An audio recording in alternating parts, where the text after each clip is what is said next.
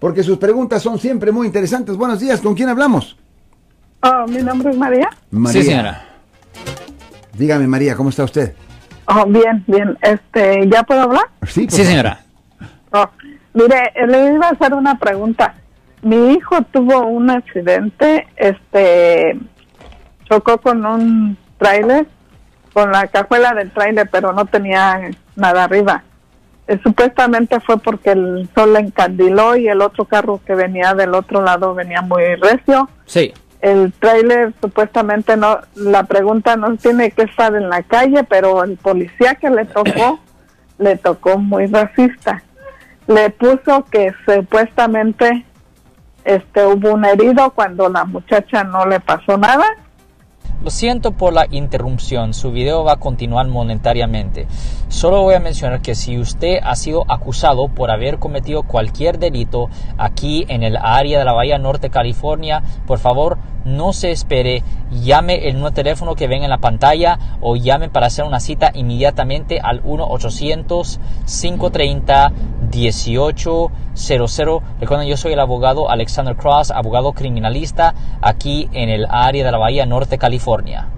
Y este y ahorita va a ir a corte, pero en ese caso él tiene que ponerle un- como una demanda al policía porque porque también el policía le llamó al otro día a la muchacha diciéndole que que si estaba bien. Y la razón fue porque él quiso sacar el policía quiso sacar el carro del de, que estaba trancado en el tráiler y no pudo pero el carro olía pura marihuana Ok, so, esa en- razón ok, ok. lo está acusando Ok, so estamos hablando de manejar bajo la influencia de marihuana, pues. no no andaba él con la influencia No, pero la pregunta que yo más tengo. No, pero solo estoy preguntando si le están presentando el cargo de manejar Sí. bajo la influencia de marihuana. Ok, so eso es una violación del Código Vehicular sección 23152E, que conlleva una pena potencial de hasta a seis meses en la cárcel condado. Pero si alguien sufre cualquier daño insignificante, incluyendo un rayoncito, un morete, automáticamente es considerado una felonía. Es considerado un delito grave bajo el Código Vehicular sección 23153E que conlleva una pena potencial de hasta tres años en la prisión estatal. So, obviamente lo que va a ser necesario hacer, como en cualquier otro caso penal, de preguntarle, eh, a su hijo le sacaron la sangre. Se lo llevó el policía y lo iban a dejar. Ahorita le están tomando como si fuera DIY Sí, correcto. pero pero yo sé que, que cuando traen la marihuana encima este lo traen por y así podrá no tener fumando una semana yo sé que todo le sale.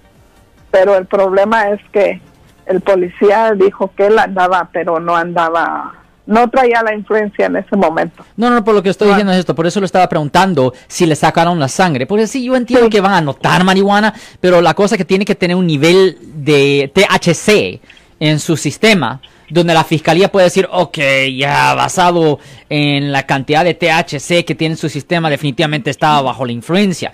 Deje preguntarle, ¿cuándo pasó el incidente, señora? Fue el 16 de agosto Ok, well, eso se va a tardar un poco de tiempo para manejar, solo han pasado dos meses y estos casos de delito mayor ah, se tardan posiblemente hasta un año para resolver. ¿Cuántas veces él ha ido a la corte? Nada más fue, pero como no tenían el resultado de, de lo, lo que le sacaron la sangre en la- Sí. allá adentro, Sí. pero la- eh, también lo que estamos confundidos, ¿por qué le regresaron su licencia? Ok, No se la quitaron. ok, déjeme explicarle. Eh, porque aquí en el estado de California, am, ah, ¿cómo le voy a decir? Aquí en el estado de California todavía no han codificado una cantidad de específica de marihuana que una persona puede tener en su sistema y no necesariamente darle un DUI. Por ejemplo, una persona puede tener un nivel de alcohol de .08 o más, si está hablando de alcohol, y es automáticamente un DUI. Pero aquí en California no han codificado una cantidad específica de THC. Le voy a dar un ejemplo. Por ejemplo, en el, en el, en el estado de Colorado, ellos han codificado una cantidad de 5 de nanogramos de THC en su sistema y es automáticamente un DUI. Pero eso todavía no existe en California. So, hoy en día solo les quitan la licencia o les suspenden las licencias cuando es un caso de conducir bajo la influencia, pero de alcohol. No lo hacen todavía cuando es de marihuana. Okay. eso explica la razón por cual el, DMV no le ha suspendido la licencia. Pero recuerde que lo que pasa con el DMV, con el Departamento de Motor Vehículos, es separado e independiente a lo que pase en la corte.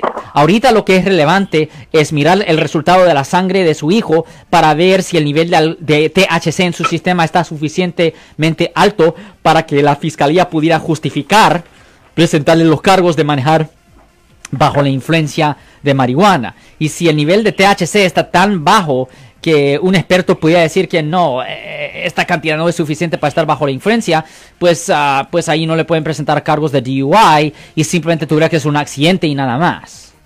Oh, pero este no le darían el DUI porque me dicen que de todos modos va a quedar como DUI.